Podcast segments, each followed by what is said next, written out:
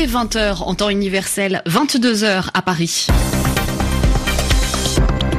Marie Casadebé. Bonsoir à tous et bienvenue dans le journal en français facile sur RFI que j'ai le plaisir de présenter avec Zéphirin Quadio. Bonsoir Zéphirin. Bonsoir Marie, bonsoir à toutes et à tous.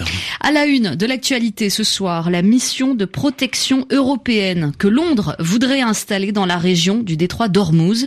C'est là qu'un bateau britannique transportant du pétrole a été arrêté par l'Iran vendredi. La colère des habitants du quartier de Sourbaer au sud de Jérusalem. Les autorités israéliennes ont décidé de détruire leurs immeubles car ils seraient trop près de la barrière qui sépare, qui sépare l'État hébreu de la Cisjordanie occupée. Un suspect a été arrêté puis emmené à l'hôpital dans l'affaire de Mamoudou Bari dans le nord-ouest de la France. Ce Guinéen a été frappé vendredi soir. Il en est mort le lendemain. Le journal. Un journal. En français facile. En français facile. La Grande-Bretagne répond à l'Iran trois jours après l'arrestation par Téhéran d'un pétrolier britannique, c'est-à-dire un bateau transportant du pétrole. Cela s'est passé dans le détroit d'Ormuz. La première ministre britannique Theresa May a organisé une réunion d'urgence avec plusieurs ministres ce matin. Mais ce soir, c'est son ministre des Affaires étrangères qui a expliqué au Parlement britannique quelle décision le gouvernement avait pris pour réagir à l'attitude des autorités iraniennes. À Londres, la correspondance de Muriel Delcroix. Jeremy Hunt a qualifié la capture du Stena Impero et de son équipage d'acte de piraterie étatique et a prévenu que si l'Iran continue à agir de la sorte, il lui faudra accepter une présence occidentale accrue dans le golfe Persique. La principale mesure annoncée par le chef de la diplomatie est la constitution d'une mission maritime de protection dans le détroit d'Ormuz pour y assurer la libre navigation. Cette force sera créée par les pays européens et n'inclura pas les États-Unis, a bien précisé Jeremy Hunt, qui a insisté sur le fait que le Royaume-Uni ne partageait pas la politique de pression maximale appliquée par Donald Trump sur l'Iran. Le chef de la diplomatie britannique a d'ailleurs dit regretter cette escalade et a rappelé que Londres ne cherchait pas la confrontation avec Téhéran. Après la publication d'images vidéo des 23 marins du pétrolier raisonné qui paraissent bien traités, le gouvernement britannique a encore réclamé la libération immédiate du tanker et en attendant a relevé d'un nouveau cran son niveau de sécurité dans le Golfe. Muriel Delcroix, Londres, RFI. Dans le nord-est de la Syrie, un marché aux légumes a été la cible de bombardements aériens dans la province d'Idleb. Au moins une cinquantaine de personnes ont été tuées.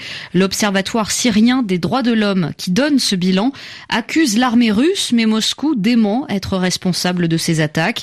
Le régime de Damas et son principal allié ont intensifié leurs bombardements depuis le mois d'avril sur cette province qui échappe toujours à son contrôle. L'État d'Israël a commencé à détruire ce lundi des logements le quartier de Sourbaer, au sud de Jérusalem. Ces appartements, construits par des Palestiniens, se trouvent trop près de la barrière de séparation entre l'État hébreu et la Cisjordanie, selon les autorités israéliennes. Mais pour les habitants du quartier, la majorité de ces bâtiments se trouvent dans une zone sous contrôle de l'autorité palestinienne. Le reportage de Guilhem Delteil. Khaled Abou Mohamed regarde sur le toit d'un immeuble voisin l'armée israélienne détruire sa maison. Les lunettes de soleil de cet avocat palestinien cachent difficilement ses larmes. Je suis très triste, très triste. Pour ma femme et mes enfants, et puis ce sont 15 années de travail qui sont détruites. Khaled Abou Mohamed vit en Cisjordanie, mais au pied de la barrière de séparation. Il avait obtenu l'autorisation des autorités locales pour construire cette maison de quatre étages pour héberger toute sa famille. 11 personnes y vivaient depuis un an. À quelques mètres, mais de l'autre côté de la barrière, les bulldozers détruisent deux autres bâtiments. Eux aussi avaient reçu des permis de construire de l'autorité palestinienne, assure Khaled El Khatib, le maire de Dar es Salah, la commune palestinienne. On a donné des permis à ce bâtiment-là et à celui-là aussi. Cette zone ne fait pas partie de la municipalité de Jérusalem. Elle nous appartient. Elle appartient à l'autorité palestinienne. La plupart des gens ont obtenu un permis de construire de notre part, de l'autorité palestinienne. Contacté par RFI, le gouvernement israélien ne reconnaît pas la validité des permis de construire accordés par l'autorité palestinienne. Alors que les cartes de l'ONU placent ces bâtiments en territoire palestinien, il affirme que la plupart de ces habitations sont dans une zone israélienne et il invoque des raisons de sécurité, soulignant qu'elles ont été attestées par la plus haute instance judiciaire israélienne. Guillaume de Jérusalem, RFI. Cette opération de démolition a été dénoncée par les Nations Unies et l'Union européenne. Une attaque euh, contre la base militaire française de Gao dans le nord du Mali. Un véhicule a explosé à l'entrée du site. Trois personnes, françaises et estoniennes, ont été blessées. Leur vie n'est pas en danger. Cette base militaire est partagée par la force française de lutte contre le djihadisme, Barkhane, la mission de maintien de la paix des Nations Unies et les forces armées maliennes.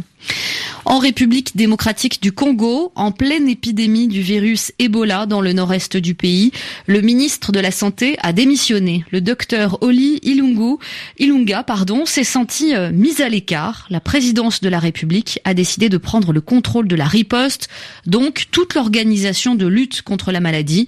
L'épidémie a déjà tué plus de 1700 personnes en un an. Des questions au lendemain d'une nouvelle manifestation à Hong Kong.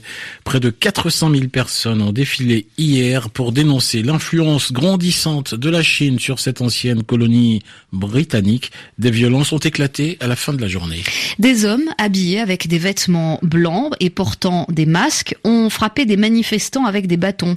Au moins 45 personnes ont été blessées, certaines gravement. Des Hongkongais dénoncent ce lundi l'intervention de membres de la mafia locale. Ils dénoncent aussi le manque de réactivité de la police. Jean-Philippe Béja est directeur de recherche au Centre d'études français sur la Chine contemporaine. Bien sûr, on n'a aucune certitude hein, puisqu'ils étaient masqués, donc c'est difficile à dire. Mais on a déjà vu dans le passé euh, des gens qui sont plus ou moins liés aux triades, hein, c'est-à-dire aux sociétés secrètes de Hong Kong, qui sont souvent assez liés au bureau de liaison euh, de la République populaire de Chine, qui viennent euh, attaquer les manifestants. Alors c'était arrivé pendant le mouvement des parapluies en 2014, où on avait vu effectivement déjà des gens des triades attaquer les manifestants qui réclamaient euh, l'élection au suffrage universel. Vous savez, les gangs criminels, ils se vendent au plus offrant, hein, donc on peut pas dire que ce soit véritablement par conviction, etc., mais simplement le gouvernement chinois peut les utiliser pour faire, disons, pour exécuter les basses œuvres. Bien sûr, il n'y a aucune possibilité de les lier directement au gouvernement, soit au gouvernement de Hong Kong, soit au gouvernement chinois. Ce qui est euh, toujours un peu étonnant, c'est que la police est extrêmement inactive devant ces gangs lorsqu'ils attaquent. C'était le cas déjà à Mongkok en 2014. Cette nuit, apparemment, ça a été également le cas euh, à Yunlong. Des propos recueillis par Heike Schmidt. 14 États membres de l'Union européenne ont donné leur accord de principe pour un mécanisme de solidarité pour répartir les migrants secourus en Méditerranée. C'est ce qu'annonce aujourd'hui Emmanuel Macron après une réunion de représentants européens à Paris. Le projet est porté par la France et l'Allemagne. Le ministre italien de l'Intérieur, Matteo Salvini, n'a pas fait le déplacement en France. Et puis Marie, trois jours après le meurtre de Mamoudou Bari dans le nord-ouest de la France, un suspect a été arrêté puis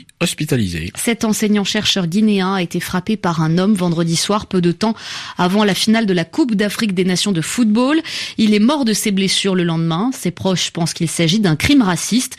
Les détails sur l'enquête avec Laura Martel. Le suspect âgé de 29 ans est français, d'origine turque et non pas turque, comme l'avaient d'abord indiqué des sources policières à l'AFP. Ce trentenaire est connu pour des infractions liées aux stupéfiants selon la police, qui précise qu'il présente également des antécédents psychiatriques et est actuellement sous tutelle.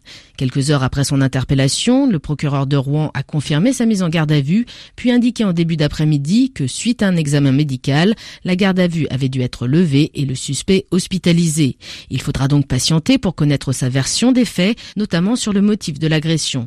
Pour l'avocat de la famille Barry, c'est indéniablement un crime raciste, puisque le suspect aurait apostrophé le chercheur guinéen et sa femme en criant « Sale noire, on va vous niquer ce soir ». En revanche, rien ne permet d'établir que c'est en lien avec la finale la Cannes, précise Maître Haddad. En effet, dès l'annonce du drame, certaines personnalités ou kidam avaient pointé du doigt les supporters de l'Algérie. S'il est désormais établi que le suspect n'est pas algérien et souffre de problèmes psychiatriques, il reste toutefois possible que le football ait servi de prétexte à l'agression, car outre que les propos attribués au suspect pourraient faire référence au match, l'homme portait alors le maillot d'un club d'Istanbul. Ce sera donc à l'enquête d'apporter ces précisions. C'était le, les explications de Laura Martel et c'est la fin de ce journal en français facile. Merci Zéphirin Quadio. C'était un plaisir Marie. Journal à retrouver en ligne, savoir avec un s.rfi.fr.